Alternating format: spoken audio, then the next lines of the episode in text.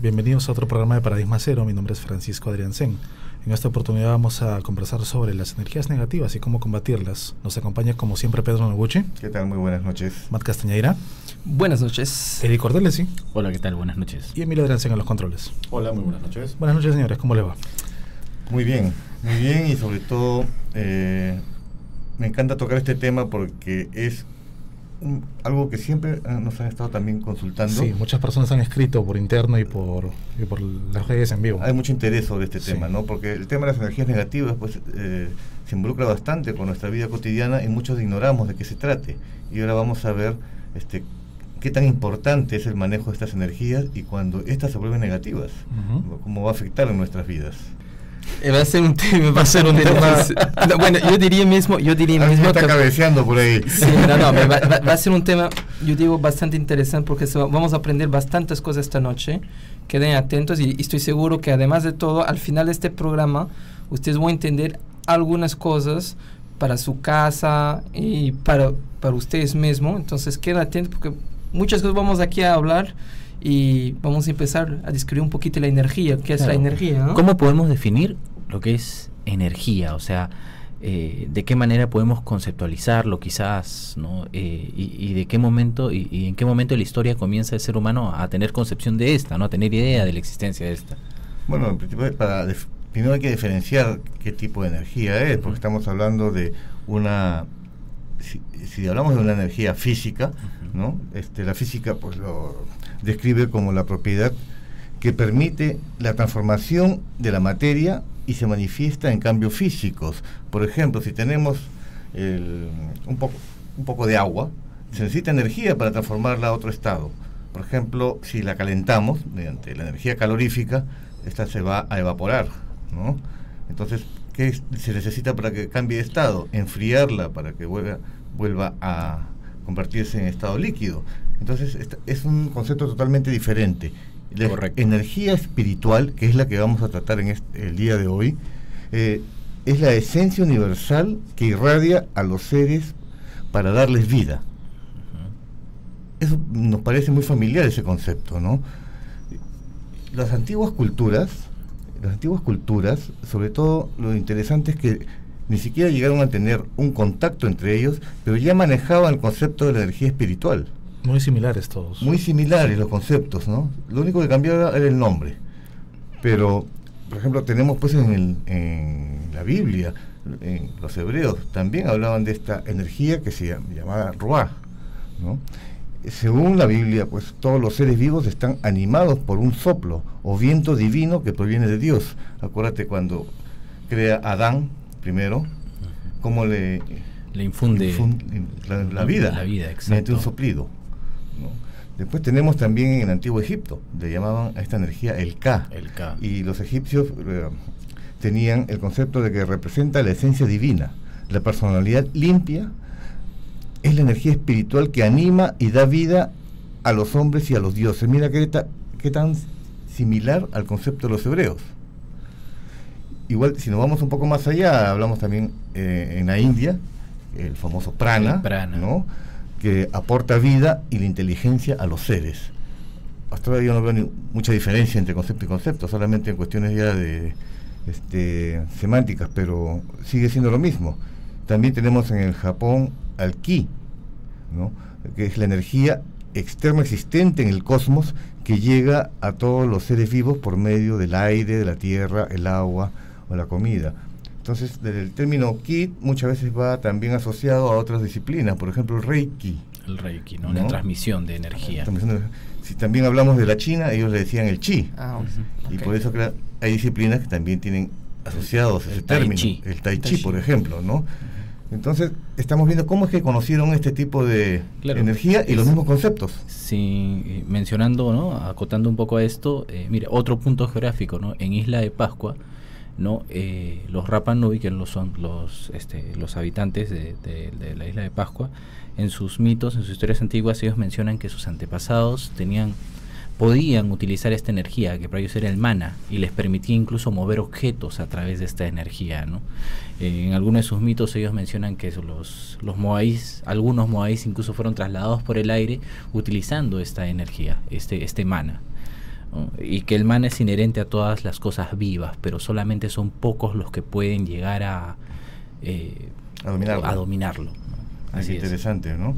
Este, entonces estamos entendiendo de que eh, esta energía espiritual viene de una energía, podría llamarse universal, y que nosotros simplemente somos canalizadores. Exacto. Y que somos nosotros los que transformamos esa energía. Estamos supuestamente recibiendo energía pura, y al pasar por nosotros debería salir pura también. Sin negatividad, sin nada de ese tipo, ¿no? Entonces, eh, ese es el principio básico, ¿no? Para empezar un poco a entender después cómo se va transformando. Ahora, no solamente esto es una creencia, ya ha sido comprobado científicamente. El científico japonés Masaru Emoto, hace algunos años, hizo experimentos con, eh, con el agua. ¿Qué sucedía si le, al agua le aplicamos determinadas emociones o determinadas, determinados tipos de música? Pues sus moléculas empiezan a, a, modificarse y miren los resultados como vemos en el gráfico, ¿no? A, una molécula de agua revisada en el microscopio cuando se le eh, somete a una sinfonía de Mozart es muy diferente al resultado que tiene cuando le pones heavy metal, por ejemplo, ¿no? Pero, ¿cómo, lograba obtener estos resultados en sí? Eran pruebas, o sea, eh, colocaba... Pruebas en laboratorio a través del electrónico. Eh, eran, pruebas que, o sea, por ejemplo, eh, habían dos cosas, ¿no? Como menciona Pedro. Por un lado era el tema de la intención, es decir, eh, yo cogí una botella de agua y, le transmitía una intención, un pensamiento a esta botella de agua por un tiempo determinado. Y lo que hacían era congelar las muestras de agua para lograr tener ¿no? las imágenes este, fijas de las moléculas. Y eso lo analizaban en un microscopio el agua cristalizada. El agua cristalizada. Para realizar el experimento lo que ellos lo que ellos usaban era este agua destilada, ¿no? Agua destilada, o sea, un agua que ya haya pasado por un proceso de purificación. ¿No? Y luego de hacer el experimento con el tema de las intenciones, con el tema de las emociones, hicieron el mismo experimento pero con frecuencias, con la música, ¿no? Y se dieron cuenta que también las, las frecuencias, ciertas vibraciones alteraban las moléculas del agua. En el momento que eran congeladas, las moléculas también cambiaban.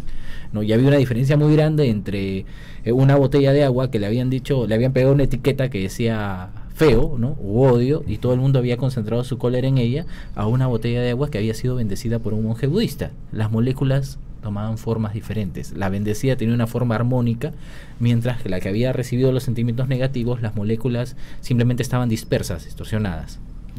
Entonces, eh, Masaru Emoto hacía una reflexión. Si esto sucede con una partícula de agua o una molécula de, agua, ¿qué sucedería con nosotros, que nuestro cuerpo humano está compuesto mayor mayoritariamente por agua. 70-80% agua. Entonces el agua absorbe estas energías y luego se, transforma.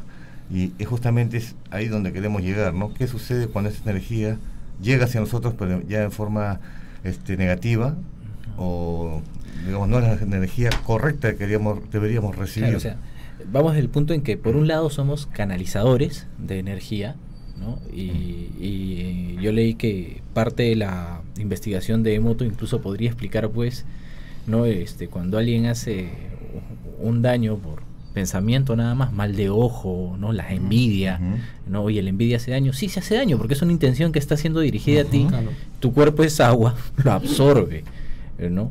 Y por otro lado, nuestras propias emociones. O sea, si bien es cierto somos receptores, nosotros también canalizamos. Claro. Y si somos capaces de canalizar hacia afuera, ¿por qué no estás hacia adentro? Esta es una excelente prueba, por ejemplo, para las personas que digan, no, pero eso son teorías y, o, es producto de la imaginación, porque no se puede ver lo que la intención. Pero ya se está demostrando físicamente, mediante moléculas de agua, cómo puede transformarse una intención o una emoción. Correcto. Muy bien, vamos a pasar al siguiente. Por ejemplo, a ver si podemos hablar del concepto básico de las energías negativas. ¿no? Dice, son energías que interfieren en aspectos emocionales, espirituales y físicos, evitando que encontremos la tranquilidad y generando algunas sensaciones como la ansiedad, angustia y depresión.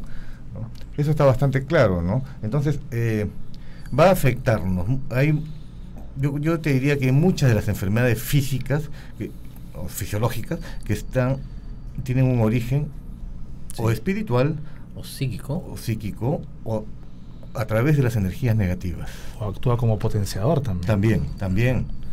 Eh, hemos visto pues con Matt varios casos, por ejemplo, de hechicería, que no necesariamente la hechicería es la que te provoca el mal, la enfermedad, pero sí la potencia. La víctima puede tener un mal incipiente, que puede ser tratado si es que es detectado a tiempo. Ah, muchas veces la hechicería se encarga de ocultarlo, ocultar el diagnóstico y agravarlo, hacerlo detonar para que se desarrolle rápidamente, ¿no? O sea, es la intención la que actúa como una llave bloqueando quizás algunos aspectos. Para que eso no sea, claro, no sea descubierto y no sea tratado a tiempo, siempre va a buscar el punto débil de una persona. Y si es una enfermedad, va a hacer que esa enfermedad, digamos, se expanda, ¿no? Ahora, ¿qué cosa es la contaminación energética? Es un proceso invasivo que irrumpe en el campo áurico de la persona, afectando la esfera psicológica como física. Entonces, el campo áurico es nuestra protección natural espiritual. ¿no? Todos tenemos un aura, pero esta depende mucho de, eh, digamos, la, el grado de expansión que tenga. Si una persona es muy espiritual, va a tener un, aura grado. Mucho más influyente, mucho más poderosa, por decirlo así, y mucho más protegida. Y el estado de ánimo también influye en esta... Definitivamente. el estado de ánimo, el estado de salud también, ¿no? Porque personas que están digamos, debilitadas o convalecientes de una enfermedad, también va, se va a ver en su aura. Claro, eh, yendo un poco a esto del tema de la expansión del aura, del tamaño del aura, eh, todos la tenemos, pero viéndolo del lado científico, o sea, eh, todos hemos escuchado hablar de la famosa fotografía Kirlian, ¿no? Que la fotografía Kirlian pues puede, ¿no? de alguna manera mostrar gráficamente la existencia del aura pero lo que hace es mostrar pues el campo el campo bioeléctrico que todos los seres vivos tienen. En menor grado, ciertos minerales también tienen un campo bioeléctrico porque pueden ser cargados magnéticamente. ¿No? Y lo que decía Pedro, las enfermedades alteran el campo, el campo bioeléctrico de una persona. O sea, ya, ya estamos en el punto en que no es, tan, no es tan lejano, no es tanto de ciencia ficción hablar de que tú tienes un campo alrededor de tu cuerpo, está ahí, está ahí. Por ejemplo, los pacientes que sufren de trastornos psiquiátricos tienen distorsionado el balance bioeléctrico del cerebro. Y los fármacos lo que hacen es tratar de balancearlo, restablecer este, ¿no? este, equilibrio, este equilibrio este, bioeléctrico en tu cerebro. Es un proceso bioquímico y bioeléctrico. además de todo, además de todo, lo que es increíble a nivel de la aura, una persona que tiene la habilidad de poder ver la aura, cuando la aura está bien afectada, eh, energéticamente, se ve un color completamente distinto. Por ejemplo, una aura que está afectada energéticamente con energía negativa se la ve de, un color gris o hasta negro. Y puede haber hasta fugas, unas fugas de energía en la propia aura. Y, y todo eso tiene una conexión efectivamente. Si la, la, la armonía, la energía, la armonía de la, de la energía del cuerpo no está calibrado, eso ya hablaremos de eso más a frente, pero puede provocar las enfermedades y del tipo también, por ejemplo, ataques de brujería o de mal de ojo, más fácil. La aura está ahí para proteger, si hay fugas, es un problema. Ocurre una cosa interesante también con el tema del aura. Ya trataremos un problema exclusivo sobre el aura porque también hay personas que tienen la capacidad de verla. Correcto. ¿no? A, hablar también de la fotografía Kirlian. ¿no? Y justamente la fotografía Kirlian estaba viendo una experiencia que eh, parece que el aura es esa especie de recubrimiento del cuerpo espiritual, no tanto del físico.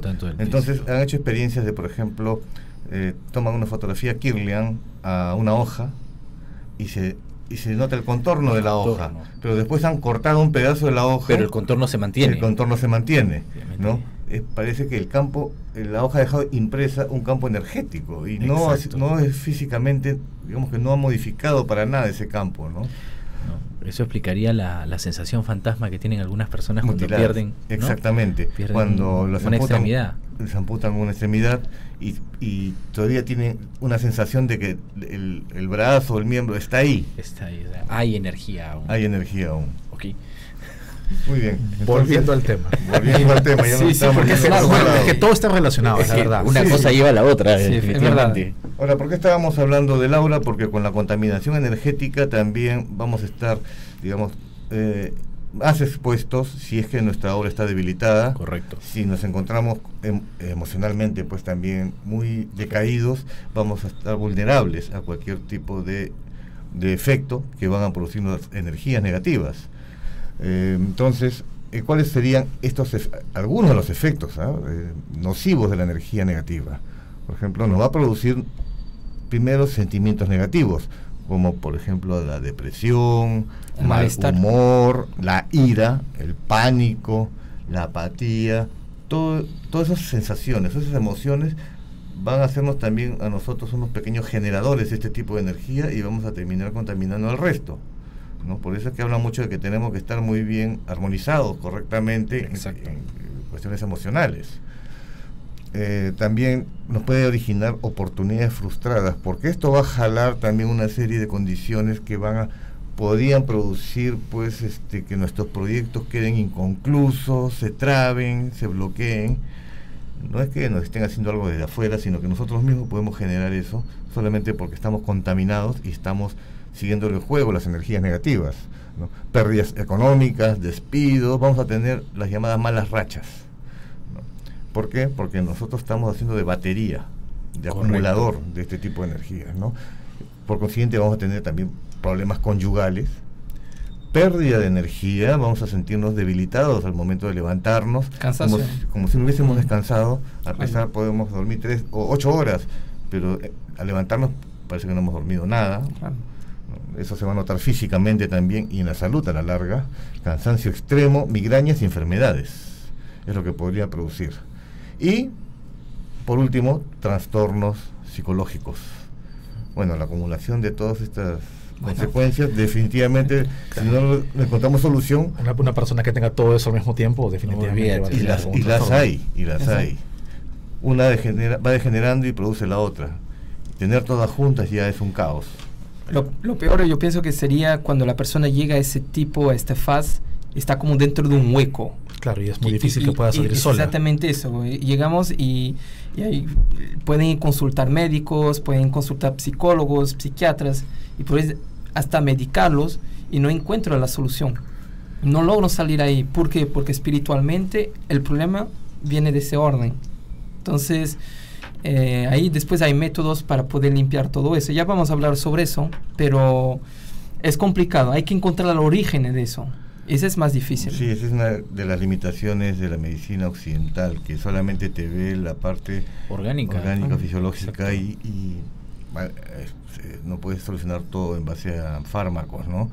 Eh, en cambio, las medicina o las terapias holísticas creo que te ven todo en forma integral, porque encuentran la relación entre cuerpo, mente y espíritu. O al menos buscan complementar la medicina tradicional. Claro. Pero sí hay una relación, definitivamente. O sea, espíritu, emociones se manifiestan a través de enfermedades físicas en muchas oportunidades, ¿no? Y, y bueno, lamentablemente solamente tratamos el lado físico. Pero mira, en Francia, eh, en Francia, no sé acá en Perú, si es quizás me dicen, pero en Francia, por ejemplo, hay un, hay los doctores ya aceptan que los pacientes vayan a ver eh, canalizadores de energía, personas que Hay una mayor apertura para el Sí, ya empieza, ya, ya está empezando. Ya es, era antes muy cerrado. ¿Por qué? Porque se dan cuenta que efectivamente hay resultados. Hay resultados. El hecho de trabajar la energía la energía del cuerpo ayuda efectivamente al bienestar del paciente y complementa la, cura, la sanación. No, bueno, está probado que la meditación te ayuda, la biodanza te ayuda, o sea, son técnicas que, que, contribuyen a un bienestar físico, ¿no? Pero trabajando el, el, lado espiritual, el lado energético, ¿no? Sí, por ejemplo, acá hay hospitales que también ya tienen departamentos o áreas especializadas para aplicar el reiki o reflexología. Entonces ya es un avance, ¿no? Lo que antes era impensable, porque se pensaba que era una superchería, ¿no? Pero ya poco a poco se está reconociendo, pero ese poco a poco todavía no es suficiente. Se necesita que haya una integración de estos métodos. Es que tiene que haber un equilibrio. O sea, no, no puedes sanar un aspecto dejando de lado el otro. Tiene que haber un balance entre ambas cosas. Pero ustedes acá piensan que acá en Perú todavía bueno, sabemos que Perú, Perú es un país que tiene bastante aberturas a nivel espirituales, ¿no? O sea, es bien conocido eso en Europa, conocemos Perú para eso, pero a nivel de los doctores de acá, pienso que es charlatanes que hacen eso o ustedes piensan que realmente hay, hay efectos positivos Creo que sería difícil darte un porcentaje de cuántos médicos, porque Sí. las nuevas generaciones están más abiertas a este tipo de terapias. Sí, Sí, Es más, nosotros hemos tenido dentro de nuestros talleres que dictábamos antes sobre justamente estos temas, o también sobre la meditación y todo, y médicos, psicólogos, profesionales de la salud que ya creían en esto abiertamente. Ya para ellos no es vergonzoso reconocer Exacto. que estas cosas O al menos admitían la posibilidad ¿no? de, investigarlo, de Claro. aceptarlo, de buscarlo, pero En no lo misma- negaban En de... la misma mesa de paradigma hay un psicólogo, ¿no? Espero que no llegue a ser paciente. Cuidado con eso. Queremos saber sus opiniones. Déjenos sus comentarios, sus preguntas, sus dudas a través de las redes sociales. Pueden utilizar Facebook, Twitter o Instagram. También es- nos encuentran en YouTube, como nos están mirando en este momento. Me acabo de trabar, perdónenme. Y suscríbanse, y y suscríbanse. suscríbanse, Toda y la semana les digo lo mismo y Y escríbanos al correo de Paradigma Cero, que es contacto arroba paradigmacero.com. Pedro, ¿Tenemos una siguiente lámina? mm, no sé si había una Sí, lámina. sí, sí. hay una siguiente A ver. lámina, ¿no? Nos estamos saltando un poco Sí. el tema. Esto, eh, estábamos hablando de eh, las consecuencias. De Justo la a, esto iba, pero ¿no? genial, genial. Claro, ¿de qué manera podemos contaminarnos? Así es, ahora es de qué manera, ¿no? Entonces hay diferentes formas de contaminarse, ¿ya?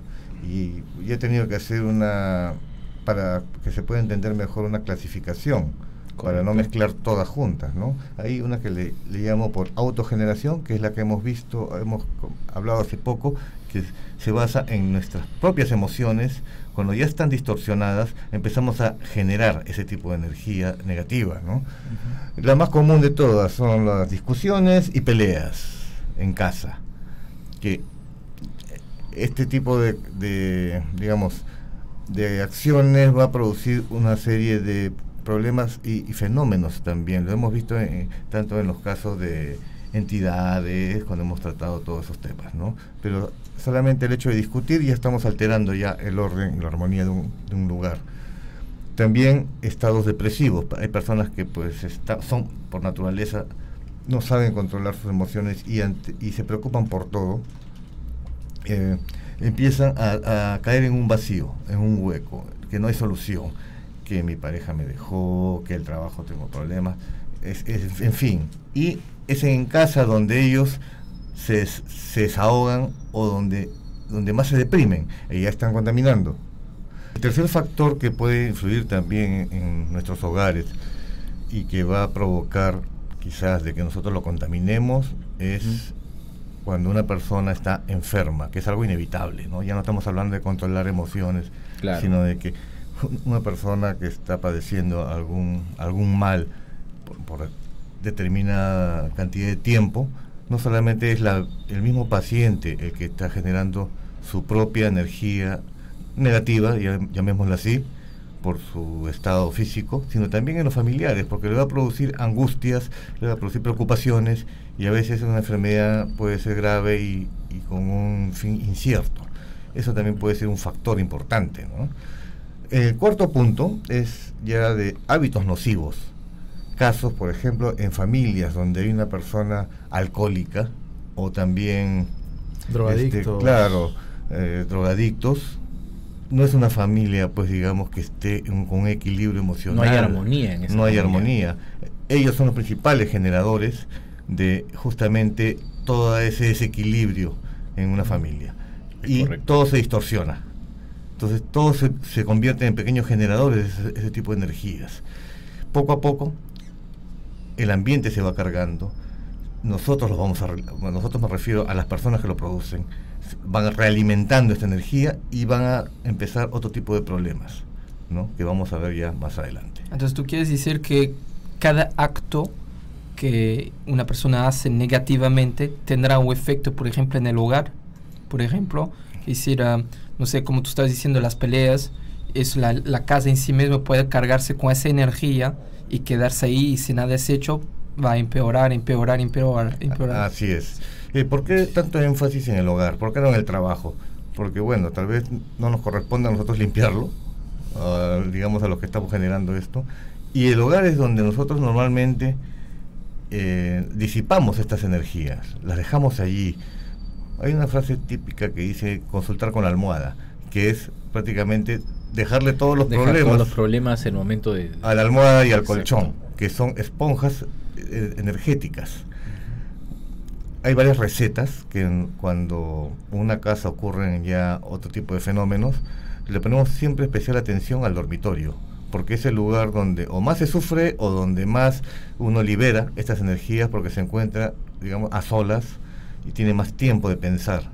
Y todo nuestro estrés diario normalmente lo depositamos en ese lugar que es para descanso. Y donde uno baja la guardia. También espiritualmente donde uno baja la guardia, por eso la mayoría de los ataques suceden en las horas de sueño o cuando no podemos dormir también, estamos eh, debilitando nuestro, nuestras defensas psíquicas. Estábamos viendo dos tipos de formas de contaminación, ahora vamos a ver una tercera, que ya no proviene directamente de nosotros. Nosotros no somos quienes la generamos, sino son los lugares a donde vamos, que las he llamado contaminación por energías territoriales. ¿no? Eh, la primera, que viene muy en relación al caso de las enfermedades, es no eh, el visitar frecuentemente hospitales. Por la misma razón, en los hospitales vamos a encontrar pues Claro. muchas personas ya a nivel macro Afligidas, preocupadas, preocupadas, ¿no? hay fallecimientos también, entonces hay angustia, ¿no? hay desolación. Si una sola persona en un hogar puede contaminarlo, imagínense en un hospital cómo estará también descargado ese lugar con ese tipo de emociones. Entonces ahí hace mucho sentido las terapias alternativas de Reiki o estas cosas que se están aplicando ahora para cambiar un poco el ambiente en el hospital. De repente si se cambia toda la energía, podría ayudar a que este lugar sea menos nocivo para, las personas que están ahí. Mire, eso sería ideal si se institucionali- institucionaliza, ¿no? Como una costumbre, ¿no? Lamentablemente, solamente algunas personas lo, eh, digamos, le tienen fe o aplican este tipo de, de terapias, pero yo, en mi opinión, este tipo de lugares deberían tener una limpieza profunda periódicamente, por la cantidad de, de energía liberada, ¿no? Y una pregunta, esa es una pregunta interesante. Eh, ¿Ustedes piensan que los lugares que son construidos ya vienen con una energía en sí? ¿O es- son las personas que influencian esas energías del lugar?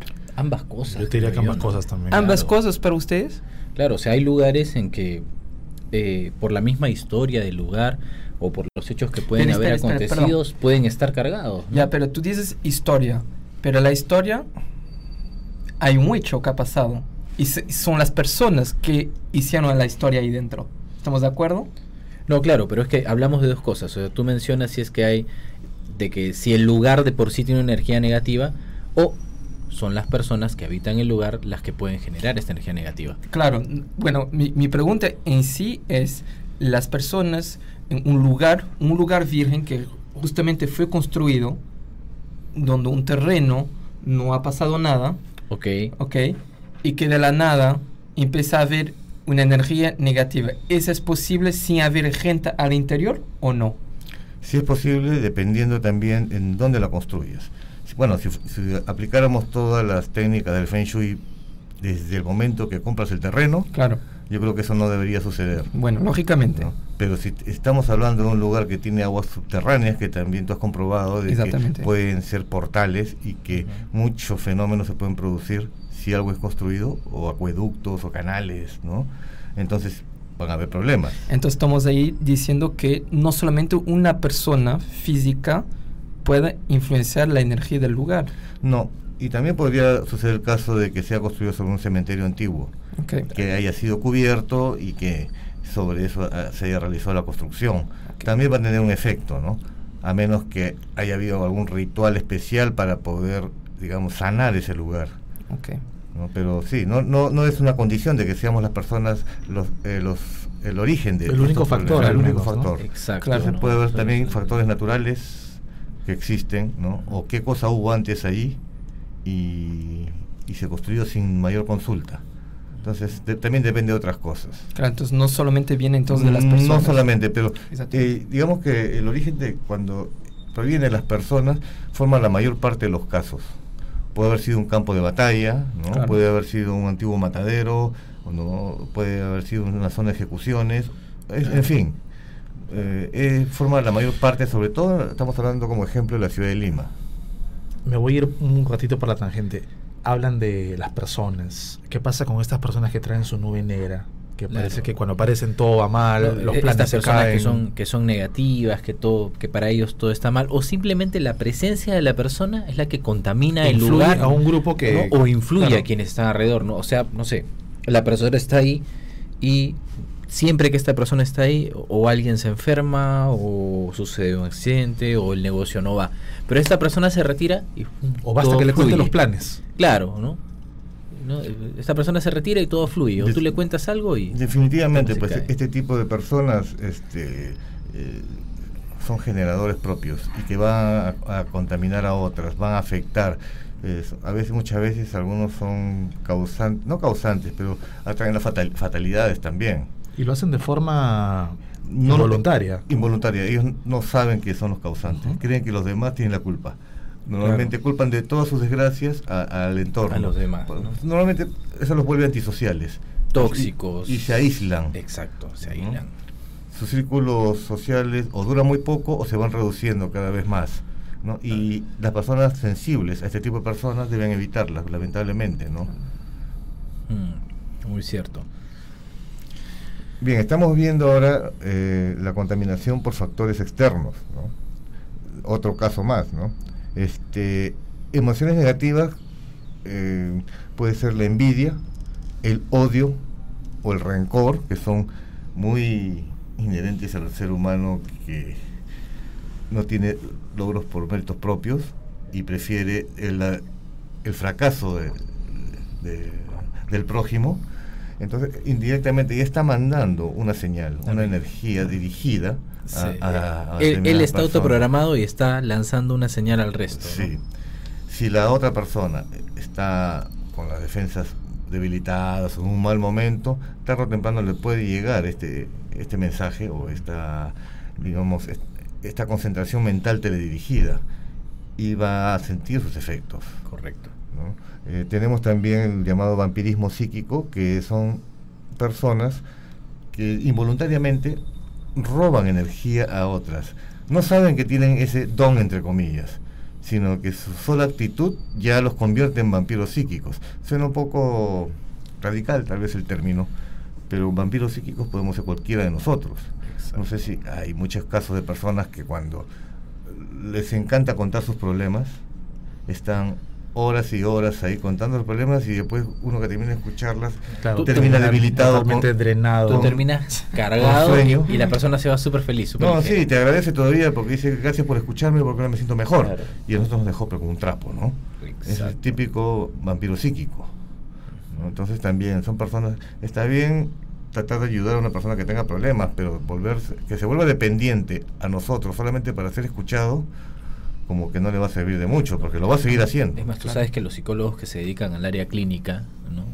luego de ellos llevar terapia con varias personas, lo recomendable es que al menos ¿no? en un tiempo prudencial el mismo psicólogo que da la terapia clínica se vea por otro especialista para Yo me imagino que sí. descargarse, descargarse, porque quiera que no, no es que haya- no es que hagas transferencia, empatía o contratransferencia de las emociones o vivencias de los demás, pero te cargas, te cargas. Tú, sa- tú sabes dónde también jalan, bueno, vampirizan bastante la energía ¿Dónde? Eh, en los mercados herboristas. Cuando tú vas a comprar así unas hierbitas, Uy. ahí hay O sorpresas. sea, donde hay, Hay uno aquí en Lima que- curanderos. Uh, sí, no, no voy, no voy a citar el nombre, No, no, no, no, no. voy a citar el nombre eh, de, de un mercado que conozco bien aquí en Lima. Hay uno que en Lima que tú entras y ¡uf! Sí, tú entras en ese mercado y bueno, créeme que tú sales de ahí, si tienes esa capacidad, esa habilidad de, de sentirlo rápidamente, tú sales de ahí, si no sabes protegerte, descargado, pero descargado al punto de Con un cable a tierra. así. Pero eso ya es algo eh, consciente. Claro, es dirigido. Eso ya Es está dirigido. dirigido. Hay una intención. Exacto, Claro, eso ya porque está dirigido personas ya. que tienen un don y es el de ver quién tiene, quién tiene esas cualidades. Entonces, no sé, parece que drenan, ¿no? claro. Claro, e- e- Sabiendo lo ya que es un vampirismo voluntario. Ya, pues. Claro, pero es- existen, existen, existen, sí. y hay que tener mucho cuidado en eso. Así como hemos, hemos hablado de que los dones se pueden robar, Así se es. pueden heredar, igual, la energía también. Sí, la energía sí es factible de, de que sea absorbida. Ya por te otra persona. Ya te robé energía. Queremos escuchar sus opiniones. Escríbanos a través del correo electrónico de Paradigma Cero, que es contacto arroba paradigmacero.com. Muy bien, entonces estábamos viendo este, lo que son lo- las formas de contaminarse en, lu- en lugares, sobre todo, que hay que evitar ir. Eh, hay otros lugares más también, ah, creo que se pasaron hace un momento eh, la lámina, de que las cárceles sobre todo también son focos de este tipo de energías, porque ya te puedes imaginar, ¿no? Todo tipo de emociones negativas, desde, va desde agresividad, ira, o también desde preocupación, Sufrimiento. temor. Sufrimiento. Claro, nadie es feliz Claro, en la cárcel, entonces claro. no, no puedes esperar que haya una concentración de energía positiva. ¿no? Y también es una forma de... Me hablaba mucho, por ejemplo, mm, del, de un almacén de evidencias del crimen, de crímenes del Poder Judicial. De Ah, que este- los fenómenos allí son incontrolables por la cantidad de material o de. Objetos. objetos utilizados en crímenes Claro. y han estado en lugares violentos. Tú sabes que yo conozco ese lugar. Es este donde está todo lo que es el cuerpo de delito. Sí, Ya en el Poder Judicial hay dos, dos, dos zonas. Una está en uno de los sótanos y otra está en el techo del edificio del, de- del, del Palacio de Justicia. No todo el techo es un depósito. Y está, como dice Pedro, lleno de eh, cajas, sobres, cosas que están ahí. Y estas están almacenadas por años. ¿no? O sea, la carga energética de cada... De cada objeto. Cosas pues eh, terribles, ¿no? La, cor- la corre Poi, de polli. O encuentras martillos, martillos. desarmadores, Exacto. claro, con, con todavía los, las rastros de- del delito, ¿no? Encuentras de todo, hasta cilindros.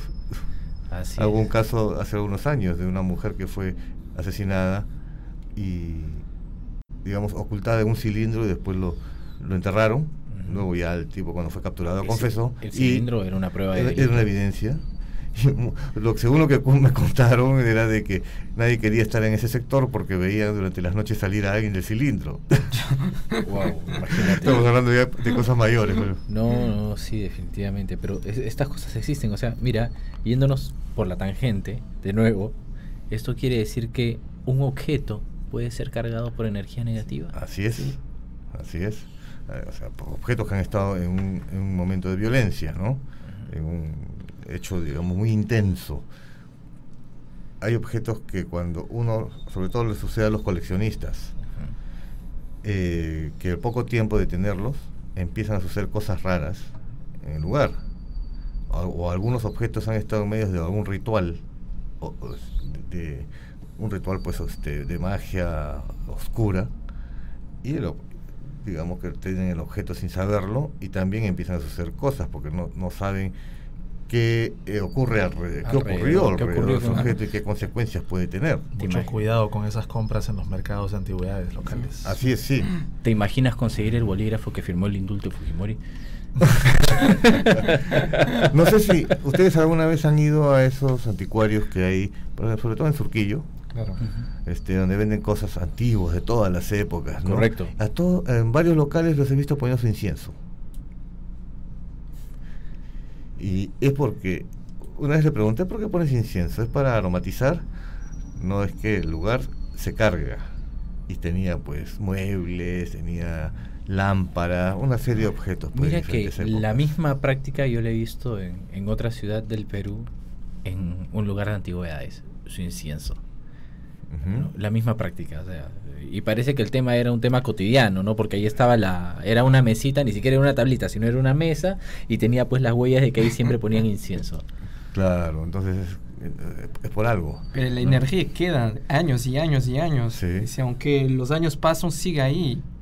Eso es lo que es más increíble, ¿no? Dudo que un- una varita de incienso te ayude a No. limpiar la cantidad de energía que traen No. todos esos objetos. Claro. Puede calmar un poquito, vamos a decir así, pero Es, es un paliativo. es así es, así es.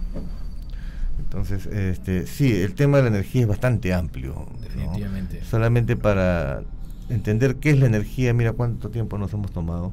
Ahora, para empezar a hablar de energía negativa, ya es otro tema, ¿no? Entonces, así es. Eh, creo que tenemos ahí este, una tercera lámina. Los síntomas de la energía negativa en el hogar, ya más o menos como para este, estructurar eh, cómo es que podemos reconocer nosotros si nuestros hogares están cargados negativamente. ¿no? Por ejemplo, dice los animales eh, se vuelven inquietos o se enferman, ocurre muy a menudo, sobre todo con los perros o con las aves. El gato es un caso aparte, pero también pueden detectar ese tipo de energía. ¿no? Muchas veces eh, las personas pueden ver a sus mascotas observando fijamente a una esquina y se erizan, ¿no? Como en actitud defensiva. Son bien sensibles, ¿no? Y eh, pero el gato es un caso aparte, definitivamente, porque el gato transmuta, transmuta. Esta Entonces no es tan afectado como si ocurre, por ejemplo, con los perros.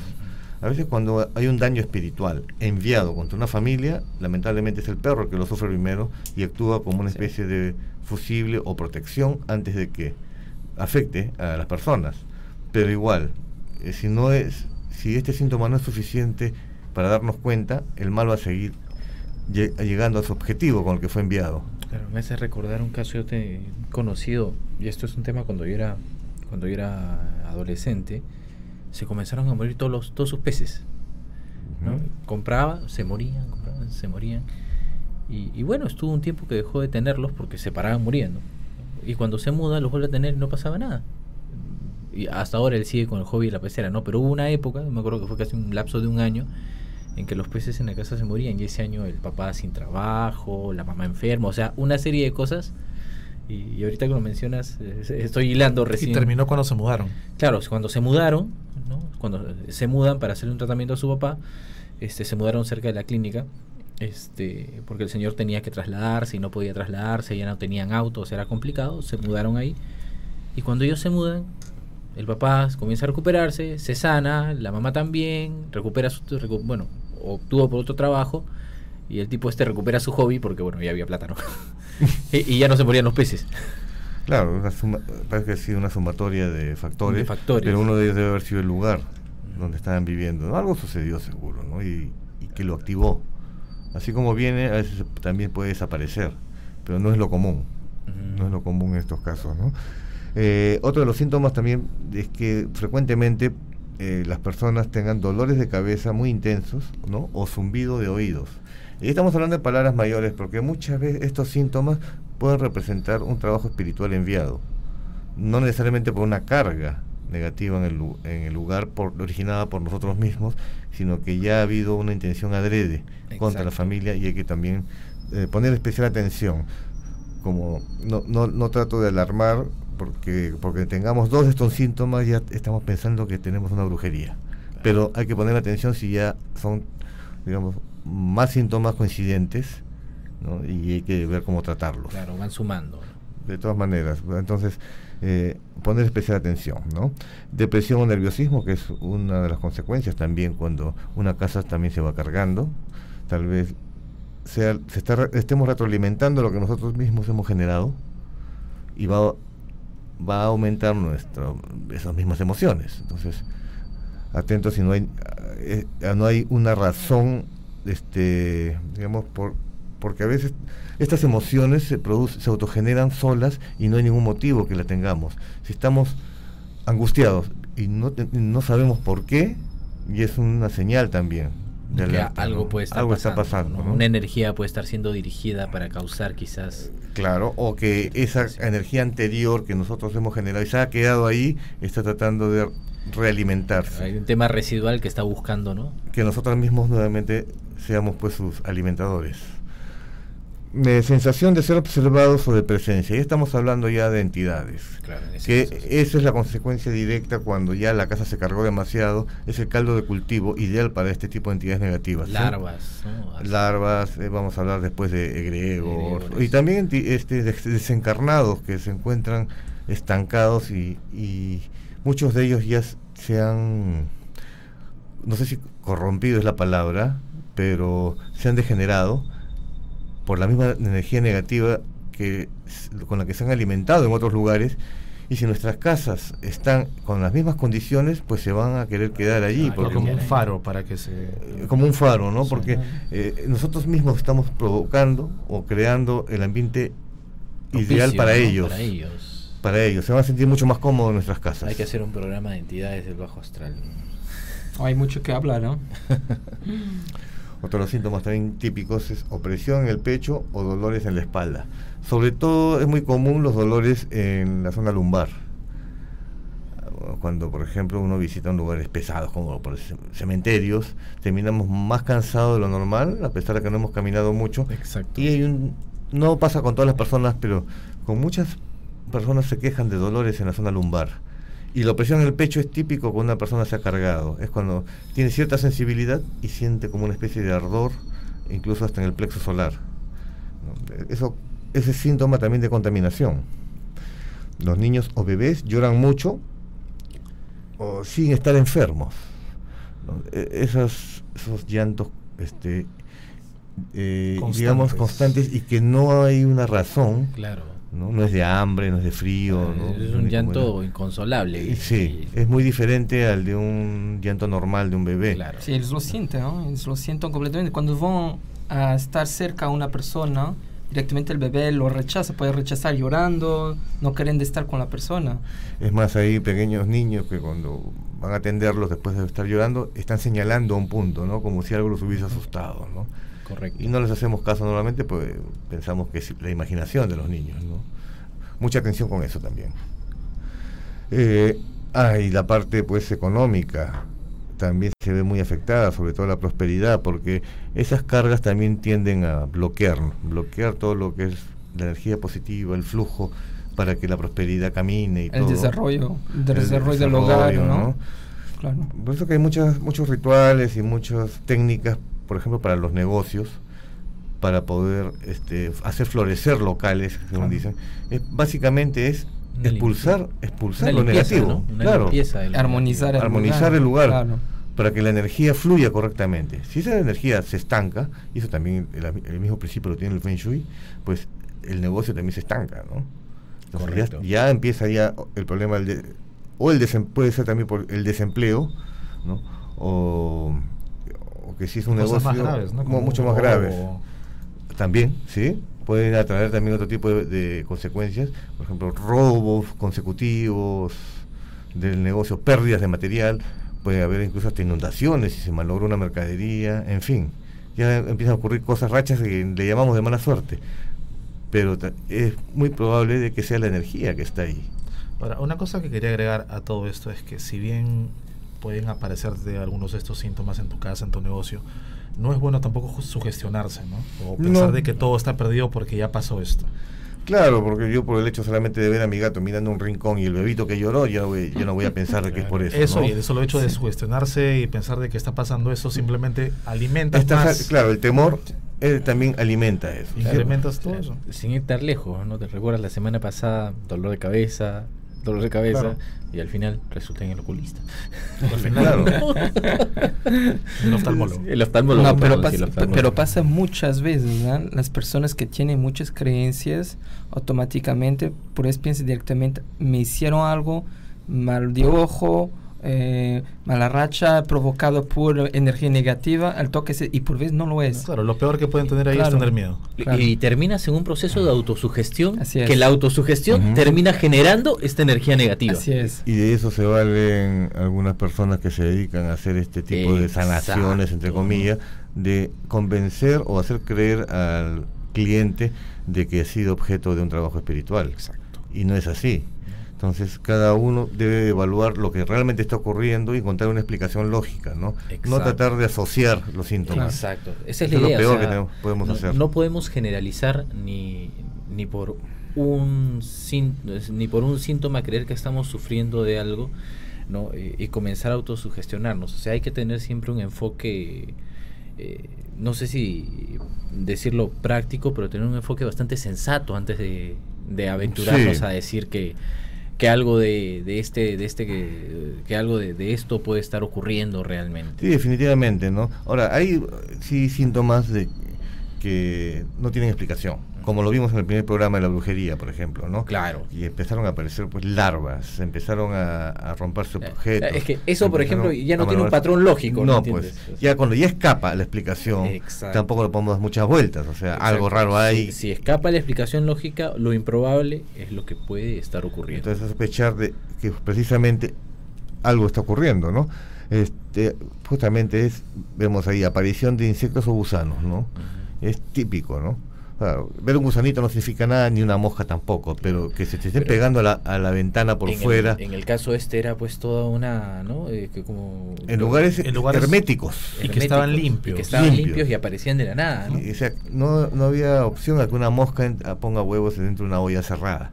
Exacto. No esas este, eh, arroceras, por ejemplo, ¿no? Eh, son cosas ilógicas. O que aparezca en la ropa traída del hospital larvas. O sea, eso no, no, no tiene una explicación. ¿no? Definitivamente, eso es otra cosa. Esto también va a generar otro tipo de fenómenos. Ya estamos hablando de los fenómenos ya paranormales. ¿no? Va a empezar de menos a más. En principio pueden empezar con golpes a las altas horas de la madrugada. Es un ruido sordo, así como que alguien, alguien estuviera martillando. Y nosotros creemos que es el vecino y al día siguiente el vecino se queja con nosotros que no los dejamos dormir porque creyó de que nosotros éramos el de los golpes ese tipo de sonidos, por ejemplo, o muebles arrastrándose también. Y sucede a veces cuando están, se escuchan en el siguiente piso, pero arriba no hay nadie, no vive nadie. Y empiezan los sonidos, pasos también, Exacto. ¿no? A veces de tacos. Que es de la típica caniquita que suena. Ese también es otro síntoma. Eh, han tratado algunas personas que no creen en esto encontrar una explicación y le llaman el efecto ariete, que es cuando las tuberías este, cuando se libera una presión de agua, repentinamente, las tuberías tiemblan y empiezan a hacer un sonido.